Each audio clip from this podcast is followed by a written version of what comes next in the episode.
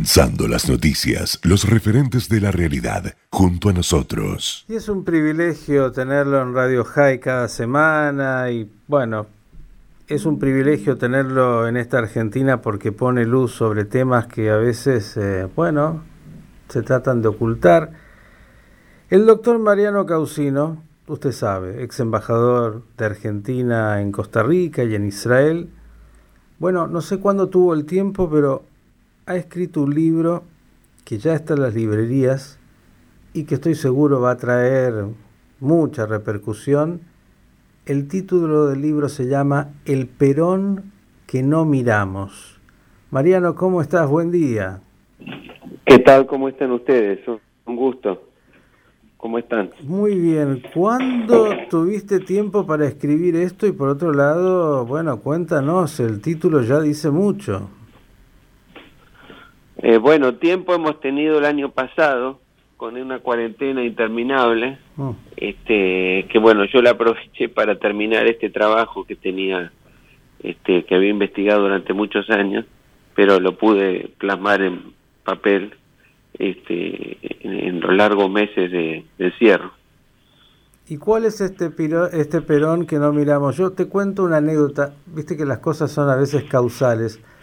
Ayer, creo que con un portero y también acá, decíamos, mira lo que es la Argentina que todavía Perón le regaló a los chicos una pelotita de fútbol y bueno, desde ya hubo medidas que fueron muy importantes, pero eso fue hace cuánto y todavía la gente se queda con eso y sigue votando pensando en esa pelotita de fútbol, lo digo así, y sin ver, digamos, como una mirada media tuerta, sin ver todo el resto. Pero cuéntanos de ¿Por dónde va el libro? Bueno, este libro es un eh, trata un periodo específico, ¿no? Eh, que es el segundo gobierno de Perón, un poco antes en realidad, comienza en el año 50 hasta el 55 y precisamente se refiere a un periodo en el que el gobierno de Perón tomó medidas eh, de realismo político, de restricción económica y de alineamiento en su política exterior con los Estados Unidos.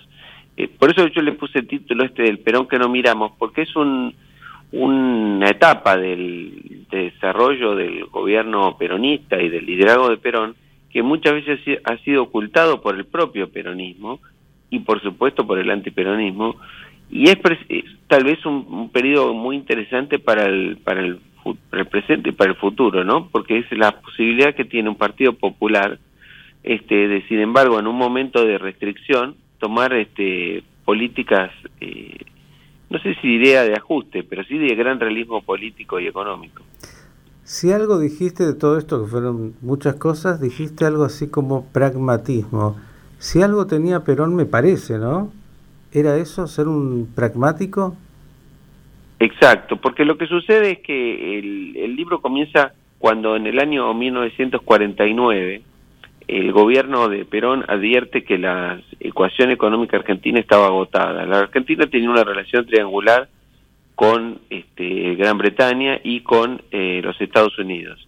Y esa relación había sido favorable hasta la posición de Argentina en el comercio mundial había sido muy beneficiosa para Argentina, diría hasta los años 20 o 30. Pero ya a partir de la crisis del 30 se volvió muy eh, complicada para la Argentina porque Argentina le vendía productos a un, al Reino Unido, que es un país que va eh, comienza una etapa de declinación ya a comienzo del siglo XX y que a partir de la década del 30 se profundiza mucho. Y entonces lo que sucede es que cuando eh, Perón llega al gobierno en el año 46, poco tiempo después el gobierno británico decreta la inconvertibilidad de la libra y eso hace que los créditos que tenía Argentina por los productos que exportaba se volvieron, se devaluaron, porque, porque no podían ser convertidos a dólares. Y a su vez la Argentina, para, para profundizar el modelo de industrialización, requería hacer importaciones de los Estados Unidos. Entonces esa relación triangular entre Argentina, el Reino Unido y los Estados Unidos se vuelve este, totalmente compleja y viciosa hacia fines de la década del 40 y eso es lo que hace que Perón advierte que el programa de expansión del gasto y de y, de profundización del modelo dirigista y estatista que había hecho en los primeros 3, 4 años de su gobierno y que había heredado en los años 30, ya no era sustentable y por eso cambia la política exterior y cambia la política eh, económica. Mm.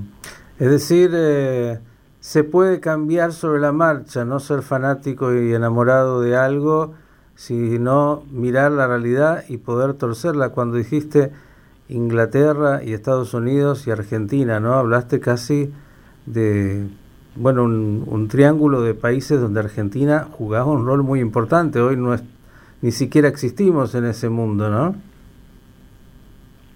Bueno, eh, a ver, la Argentina obviamente era el actor menos menos relevante de esa relación triangular, por supuesto, pero para los intereses argentinos su este, desempeño económico y su vinculación con el mundo estaba basada en ese triángulo. No hay que olvidar que Estados Unidos ya era el primer país de la Tierra, pero Inglaterra eh, seguía siendo una potencia económica muy relevante, hoy no lo es tanto. Este, en ese momento, además, Alemania había estado había perdido dos guerras y este, el Japón acaba de perder la guerra, o sea que eh, China era un, país con un, muy importante pero con una economía muy disminuida. Entonces, este, lo mismo Japón que había quedado dañado después de la guerra. Entonces, la economía más importante del mundo era sin duda la norteamericana. Y, ante esa realidad eh, la Argentina se enfrentó eh, teniendo en cuenta esa situación, porque hay que no, no se puede olvidar que el, durante el siglo XIX y la primera parte del XX la Argentina tenía una ecuación económica favorable porque tenía una relación económica especial con el Reino Unido, cuya economía es complementaria con respecto a la economía argentina, mientras que con respecto a la economía norteamericana, la economía argentina es competitiva. Eso hace que, la, que por, ese, por esa razón un siglo como el siglo XIX fue objetivamente más favorable para la Argentina que el siglo XX. Eso hace que eh, los liderazgos políticos del siglo XX tuvieran una dificultad adicional que algunos la superan interpretar y otros no. En este libro yo lo que busco es mostrar ese Perón que no miramos, que decimos, que es cuando Perón advierte esa situación, intenta cambiarlo y lo cambia parcialmente, pero después es derrocado cuando ese programa estaba en pleno desarrollo, cuando la economía había vuelto a crecer y demás. Pero ese, eso, ese, ese modelo económico y ese modelo de relación con los Estados Unidos que, que insinúa Perón en esos años, después lo va a retomar Frondizi y eh, de alguna manera esos años de Perón son una suerte de proto-desarrollismo que después el gobierno de Frondizi, unos años más tarde, va a retomar con más impulso. Bien, el Perón que no miramos, ¿eh? ¿ya está en las librerías, Mariano? Sí, sí, sí, ya está, ya se puede comprar. Señores, a buscar este libro que seguro va a ser apasionante y yo voy a convocar a que algún mecenas compre una gran partida y se las regale a muchos que hoy son los referentes del peronismo, por ahí aprenden algo o, los confronta con alguna idea, ¿no? Mariano, te perdimos el doctor Causino, parece que le entró un llamado, alguna dificultad, pero justo cerrábamos eh, la comunicación, ustedes ya saben, ¿eh? El Perón que no miramos, me parece que vale la pena para conocer esta historia, es verdad, hablamos de el año 50, mm, ya pasó 70 años, pero bueno, la Argentina sigue hablando de Perón y el peronismo.